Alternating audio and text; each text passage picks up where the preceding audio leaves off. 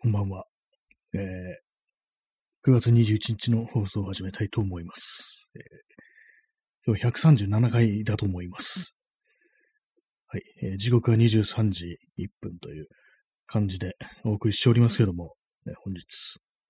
火曜日ですね。月曜ではない火曜日ということで、皆様いかがお過ごしでしたでしょうか。東京はまあ今日も晴れということで、はい、それ以上です。天気の話っていうね、う別にそんな特に話すことそんないんですけども、で今日のタイトルの画像ですけども、これはですね、えー、明日のジョーで、明日のジョーで、こう、まあね、ジョーがね、こう、所属してる丹下ジム、丹下ジムまでやってきたあの、白木陽子に、こう、あの、近所のね、こう若いやつが、えへへへ、綺麗な姉ちゃんだな、オラとチュチュしねえかいっていう風に声をかけ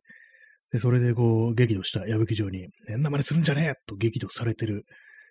ね、なんかモブキャラを描きました。ね、これも一つのね、都の性欲シリーズということで、これまた二人組なんですけども、一人はね、なんかこう、ね、陽子のね、こう手を掴んでね、なんかこう、まさに性暴力みたいなことをね、しようとしてるというね、恐ろしいシーンなんですけども、ここのシーンのね、こう直後にこう、ジョーが、もう、まじ切れしてるみたいな表情で、こう変な真似するんじゃねえっていうね、ちょっと慌てたような感じで激怒してるというね、コマがあるんですけども、あんまりね、この漫画でそういうような表情を見せたことがないから、結構ね、私の中で印象に残ってるんですけども、そんな感じで本日はあの明日のジョーから一コマね、こう、書かせていただきましたということでお送りしてますけども、これいつまで続くんですかね？この都の性欲シリーズ。これあの、男がこうね、自分自らのこう性欲というものに支配されて我を失うっていうね、そういう、それを漫画とかね、漫画作品の中からそれを抜き出して模写するってよくわかんないあの、プロジェクトなんですけども、プロジェクトってなんでって感じですけども、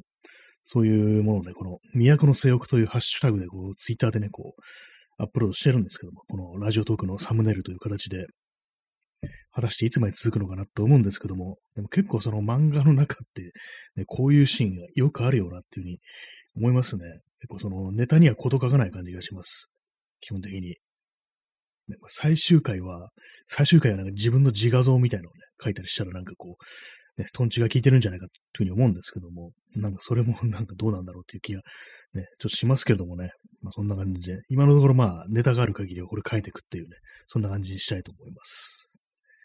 結構ね、そのネタを探すのがまあなんか結構億劫だなみたいなこと思うんですけども、漫画ですからね、私そんなに漫画たくさん持ってるわけでもないんで、ちょっとね、ネタがなんか、ネタ、漫画というもの自体にまあネタたくさんあるんですけども、私がそれを所持してないっていうことでね、気づかないっていうのがあるかもしれないんでね、まあ、いつまで続くかわかんないですけど、まあ、やっていこうと思います。はい。えー、で今日のタイトル、あの、電動航空買うべきか買わざるべきかっていうタイトルなんですけども、なんでこんなタイトルにしたかというと、特にあの思いつかなかったんで、で、傍らにあの電動工具みたいなのがね、ちょっと置いてあったんで、それでまあ、あとまあ、ちょっと使えそうなね、局面があったので、なんか、電動工具、なんかグライディスクグラインダーとかなんかあった方がいいのかなみたいなことをふと今日思ったんですよね。それでまあちょっとね、タイトルそんな感じにしたんですけども、別にそこまで真剣に買おうか買う、買うまいかと思ってるわけではないです。私の持ってる電動工具は、あの、ドリルだけなんですよ。電動ドリル。まあ、主にこう、ドライバー、電動ドライバーとして使ってるんですけども、あとはまあそのね、ネジを打つときの、木ネジをね、こう、打つときのね、こう、下穴を開けるのにしぐらいしか使わないんですけども、なんか、だから切断とかできないですからね、ドリルとかは。なんかその切断系の工具があると結構その日曜大工というものが、まあまあ楽になるかなというふうに思うんですけども、まあ、一番難しいのってあれ、物をまっすぐ切るのが難しい。あとはまあ金属とか硬いものですよね。ああいうものをなんかこう加工するのがまあ難しいってところなんですけども、なでもそういうのってあれだなと思って、こう、ディスクグラインダーがあれば、なんかこういろんな使い道があるんじゃないかみたいな。ディスクグラインダーがまあマルチカッタとかその手のやつですね。まあ切断系のやつ。なんかどう、どうだろうかなと思ったんですけども、たまにあのハードオフとか行くと、ジャンク品のコーナーに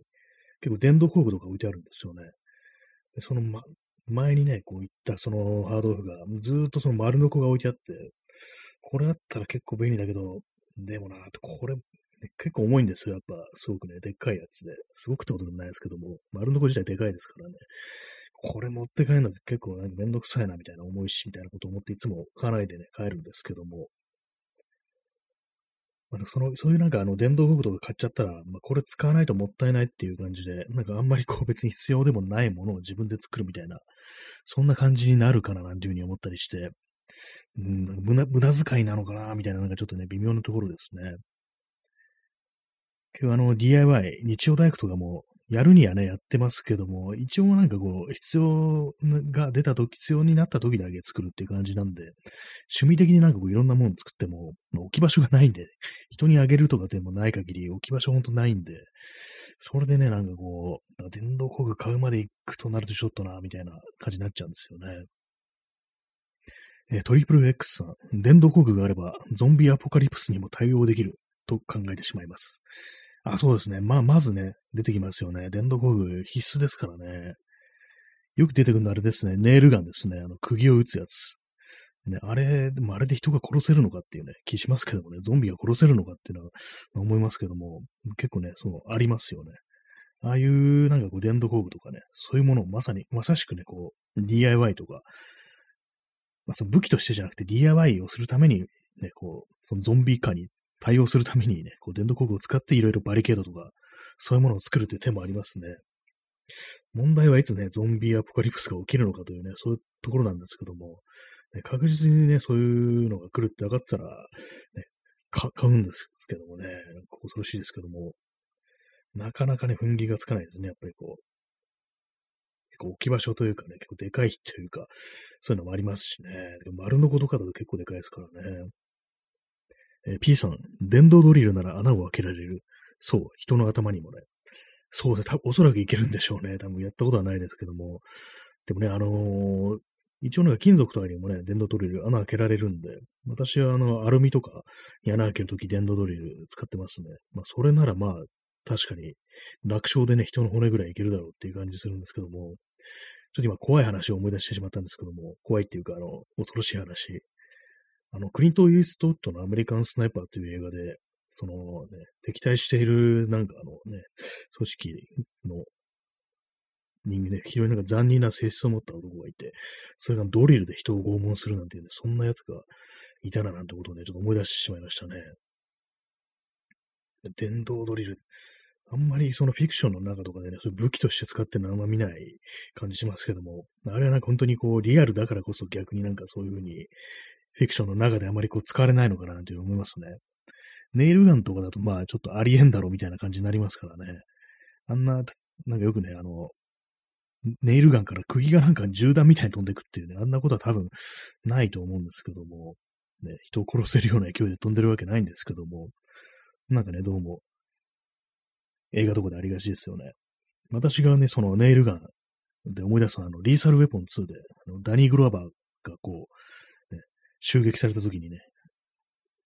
犯人側の組織にね、こう突然こう襲撃襲撃された時に、こう、大工、大工じゃない、あの、現場みたいなところで襲われるんですけども、そこにあったネイルガンでね、その、相手のね、敵の頭にこうね、バツンバツンとね、撃ってね、殺すなんてそういうシーンがありましたね。私の中の初ネイルガンって感じでしたね。あれがなんかこう、ね、触れたそれまではなんか釘を打つ、なんか銃みたいなやつがあるなんてことは知りませんでしたね。映画で初めてね、そういうものがあるというふうに知ったという感じなんですけどもね。あの基本的にあれですね、あの、電動系の工具っていうのは、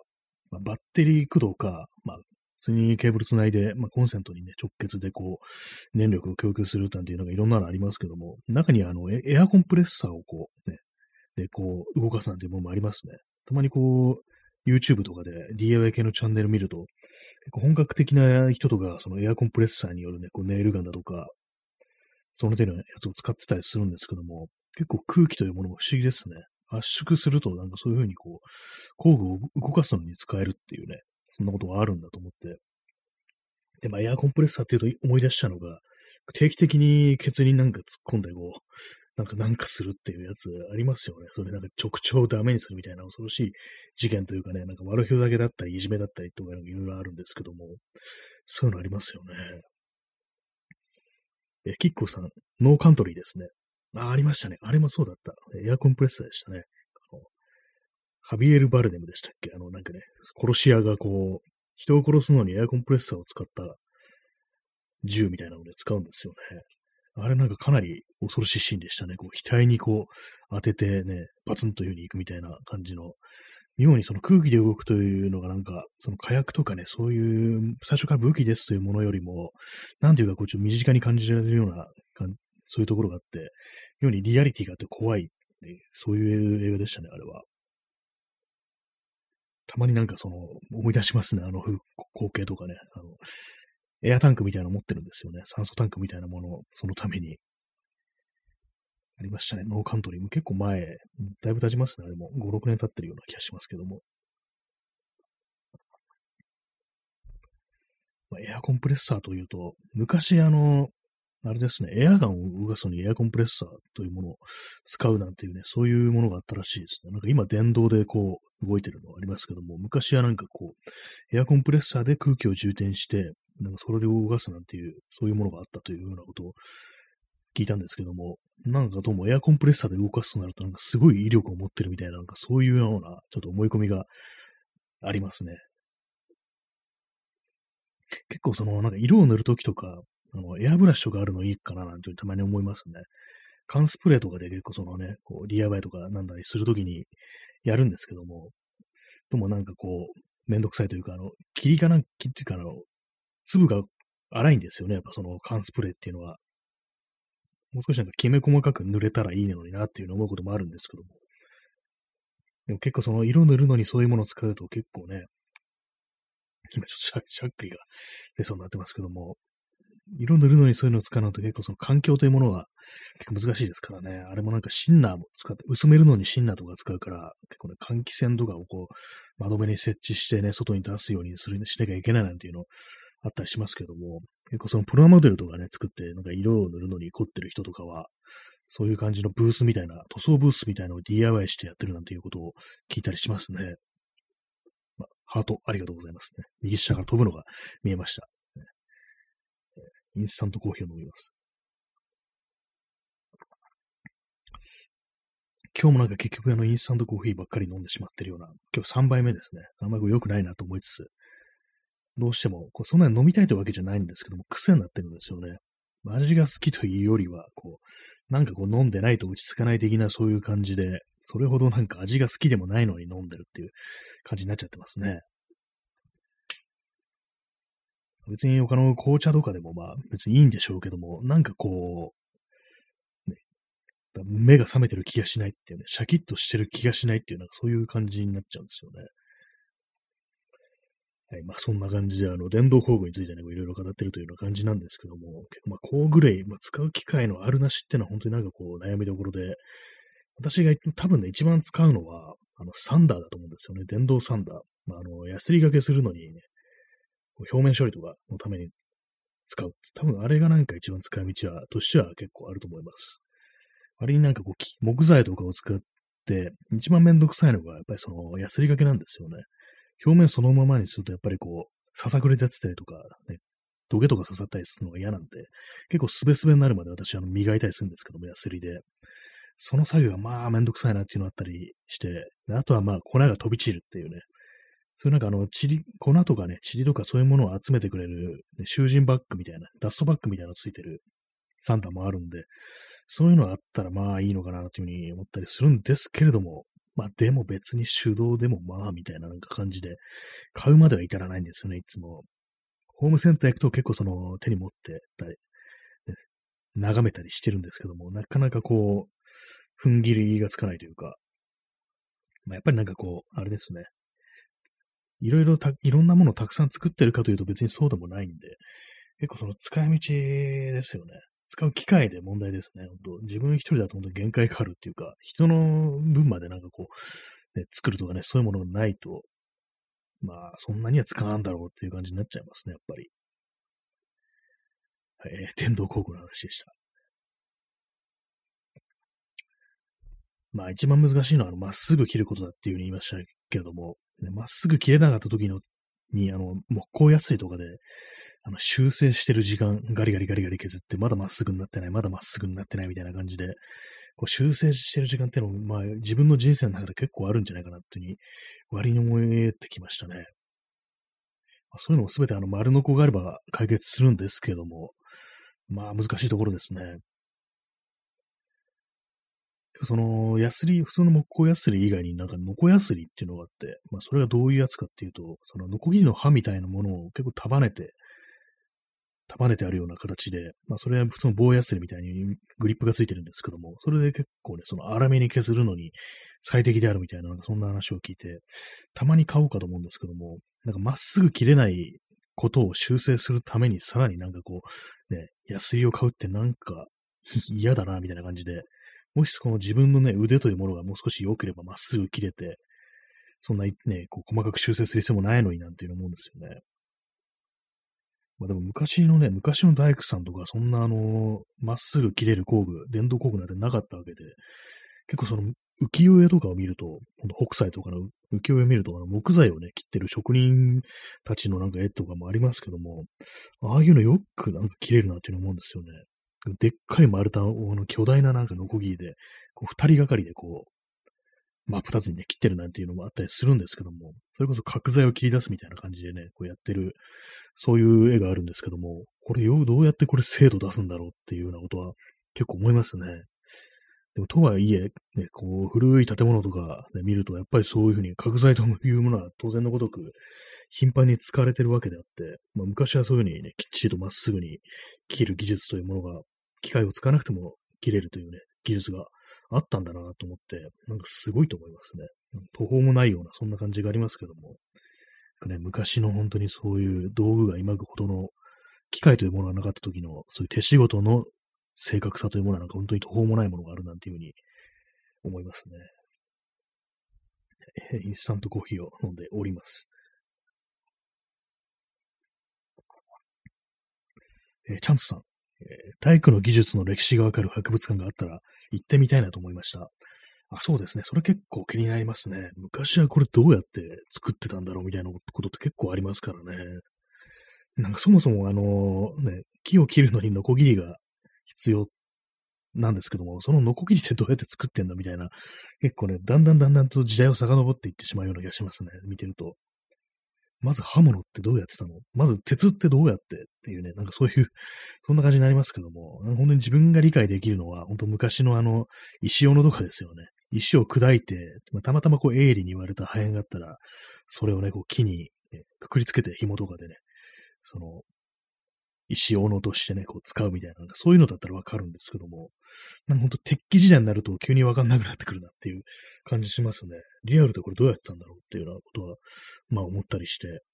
まあ、人間の進化の歴史というものをあんまよく考えてあんまりこう、詳しくね、辿ったことないなっていうふうに思ったりして、まあ、なんとなくでしかね、知らないですね、そういえば。確かにそういうのわかる博物館とかあったら、まあ行ってみたい気は結構しますね。なんか基礎の基礎みたいな感じであるかもしれないですけども、どっかあるのかもしれないですね。探してみれば。はいね。いろいろな博物館、博物館ね、こういろいろ行きたいなというふうに思うんですけども、なかなかなんか思いつかない。なんか面白いゲナ、ね、そのやってるなんかところ思いつかないって感じなんですけども、確かね、池袋になんかあの、エジプト文明をなんかメインに扱ってる博物館があったような、結構ね、有名で割と大きかったような気がするんですけども、たまに行こうと思うんです。行こうかなと思う時あるんですけども、あんまりこうエジプト文明に興味がないっていうのが結構あったりして、なんかそれでなんか、そこまで至らないんですよね。結構あの、彫刻とかであのギリシャのね、ああいう、あの辺の時代の彫刻っていうのは割と私興味あるんですけども、なんかどうもエジプトとなるとそんなにあんまり興味が湧いてこないみたいな感じで、まあ、博物館行くまでもないっていうような感じになっちゃうんですけども、前にあの、東京駅の近くに、あのブリヂストン博物館っていうのがあったんですよ。ブリヂストン美術館から、美術館っていうのがあったんですけども、それ今、あの、アーティゾンミュージアムっていう名前を変えて、まあ、真相を変えてみたいな感じでやってるんですけども、前はあの、ブリヂストン美術館で名前で、で、そこにあの結構彫刻があったんですよね。その手のやつが、結構ね、すぐに見れるっていうような美術館ってあんまりなかったんで、割とこう、私の好きな美術館であったんですけども、その新しくね、こう、名前変えてからは行ってないですね。結構定期的になんかでかい彫刻を見たいみたいな、そういう気分になることがあるんですけども、なかなかそういうものがね、こう、東京では気軽に見れるとこあんまないですね。まあ、せいぜいね、こう、駅前とかね、なんか観光地とかね、そういうところにあるような、なんか謎のなんか、ね、上半身裸の、で、なんかサックス吹いてるおじさんの銅像みたいなのとかね、なんか意味不明に裸の女性のね、彫像とかね、なんかそういうのばっかりですからね。結構ありますよね、あの、なんか意味不明になんか裸像があるっていうね、女性の、なんかそういうのどうなんだみたいなのってね、結構最近なんかたまに言われてるようなとこあるんですけども、確かに言われてみればそうですよね。全裸の男はあんまいないですけども、全裸女性のね、なんかこう、彫刻っていうのはなんかそこかしこにあるような気がするなっていうふうに思うんで、確かに言われてみりゃなんか、なんでっていうふうに思いますね。ね、P さん、美しがら高原美術館はいいですよ。あ、確か長野県でしたっけ？あの、霧ヶ峰とかその辺でしたっけ？なんか私なんか昔行ったことあるんですよ。その学校の行事で行きましたね。なんかうっすら覚えてるんですけども、結構ね、高いところにあって、まあ、高原美術館というだけあってね、まあまあね、こう、いろんなものがあったと思うんですけども、まあ何しろ学校の行事ということがあって、あんまりこうね、こう、腰寄りで見ることができなかったんで、ちょっともったいないことしたなというふうに思うんですけども、結構そういう感じで、あの、地方のね、ちょっと離れた観光地とかにある美術館って結構いいものがありますね。箱根高原、こう、彫刻の森美術館とかも、私行ったことありますね、そういえば。まあ、そこもまあまあなんかこう、インパクトのある彫刻というものがたくさんあったんですけども、まあ、何しろ子供でその時あんまりこう、興味がなかったもんですから、こう芸術に。なんかそれもやっぱりこう、適当な感じでなんか見飛ばしてしまったな、なんていうことを思い出しますね。結構まあ惜しいことしてますね、いろいろ。よくわからないうちになんか連れてっても、どうなんだろうというふうに思うんですけども、まあそういう感じであの空気みたいなもの ものに触れるだけでもまあちょっと違うのかなというようなことは思いますね。咳き込んでしまいましたね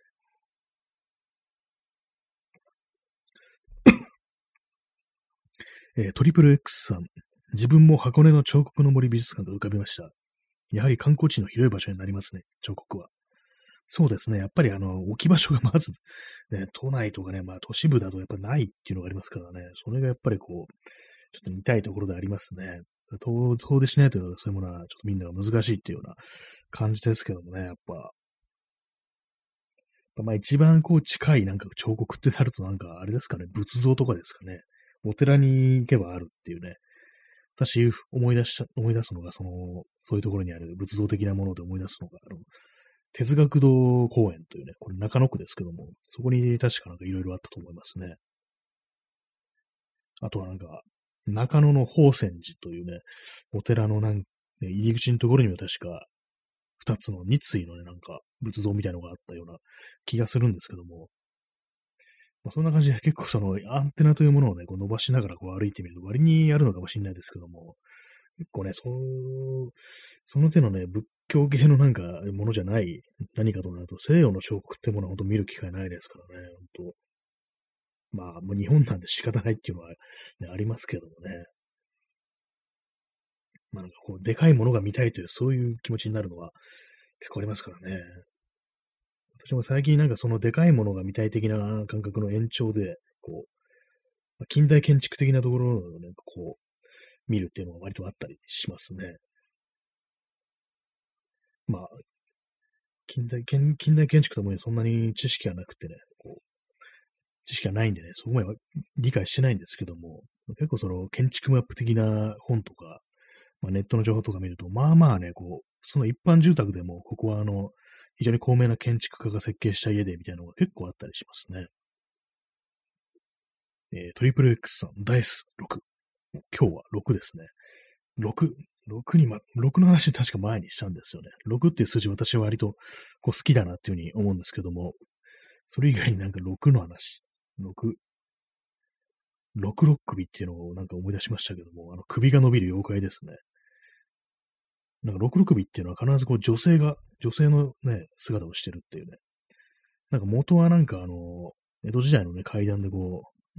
妻がこう寝てる時になんか首が伸びていってびっくりしたみたいな、そんな話だったと思うんですけども、結構その手のね、化け物になるっていうのはなぜかこう、その、まあ日本においてなのか何なのか、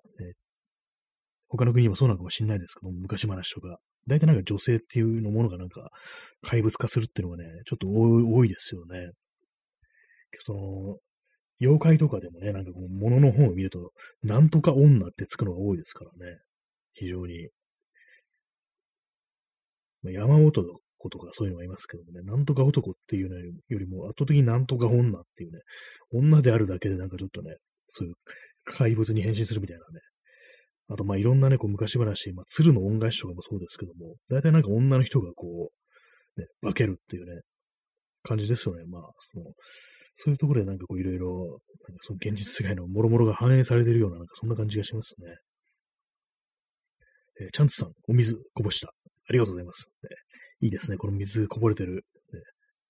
水って書いてある、非常に潔い、ね、あれなんですけども、わざわざね、こう、ペットボトルで買ったものをこぼしてしまったっていう、この悲壮感がまたなんかこう、いいんですよね。お水ありがとうございます。なんか、なんかのあの、お笑いでなんかお水ありがとうっていうなんかネタがあったような気がするんですけども、なんか私はオリジナルが誰だかわからないですね。えー、P さん、人間は二六首。六じゃなくて二つ限界ですからね。二つ、もう一つは、ね、自分の首、もう一つの首はって、なんか、首ってつくとこ結構ありますね、人体によく考えたらね、乳首とかね。あの、あと、まあ、なんかちょっと下の話になるんでね、ちょっとこれやめますけども、まあ、結構、首っぽいところっていうのはね、なんか、いろいろありますね。手首とかね、足首とかね。はい。なんかちょっと変な方向に行きそうなんで、なんかあれですけども。えー、P さん、亀が首を甲羅に収納した状態が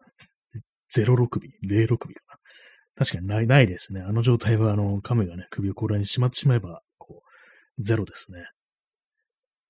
ゼロネックってやつですね。亀、亀といえばあれなんですよ。昔ね、子供の頃ね、亀飼ってたんですよ。で、亀、そのまあ、桶っていうか、まあ、水槽的なね、感じの入れてあるんですけども、結構ね、不思議なことが何回かあって、で、まあ、その、入れてあるんですけども、玄関に置いてあるんですよ。あるいはね、その晴れた日だと玄関の外出してるみたいなことありましたけども、そういう感じで、その、結構ね、それが深いんですよ、その、水槽みたいなやつが。でも絶対にその自力でカメラそこから出られないんですけども、たまになんか外出てる時あったんですよね。今でも結構謎なんですけども、お前どうやってそこ出たみたいな、そういうなんか事件があって、で、そっからね、この導き出された結論が、あの、亀はこれワープするんじゃないかみたいな、ね、そんなことをね、思ったんですよね。どうなんでしょうか。亀ってワープしますか。ひょっとしたらなんかその瞬間移動するっていうね、能力あるんじゃないかと思うんですけども、なんかね、あの、何かで聞いたんですけども、ナメクジだったかカタツムリは瞬間移動の能力を持ってるなんていう、なんか謎のね、説があるっていうね、ことをなんかちょっとな、都市伝説的な感じのね、あの、まあそういうような、あれで聞いたことあるんですけども、持ってたら怖いですよね。まさかそんなね、ほんとこう、希少なね、存在である小さな生き物が、実は瞬間移動なんていうね、こう人間にはこう、及びもつかないようなね、その超能力みたいなものを持ってると考えると、どうしようと思いますよね。一体何に使うんだろうっていうね、その能力っていうね、まあ、うちのね、カメはその、水槽層に出るためにその瞬間移動の能力を使ってたんですけどもね。え、キッコーさん、時間空間移動します。よろしく、浦島太郎のように。あ、そうですね。あの、そういえばそうですね。あの、あの能力も亀の能力だったかもしれないですね。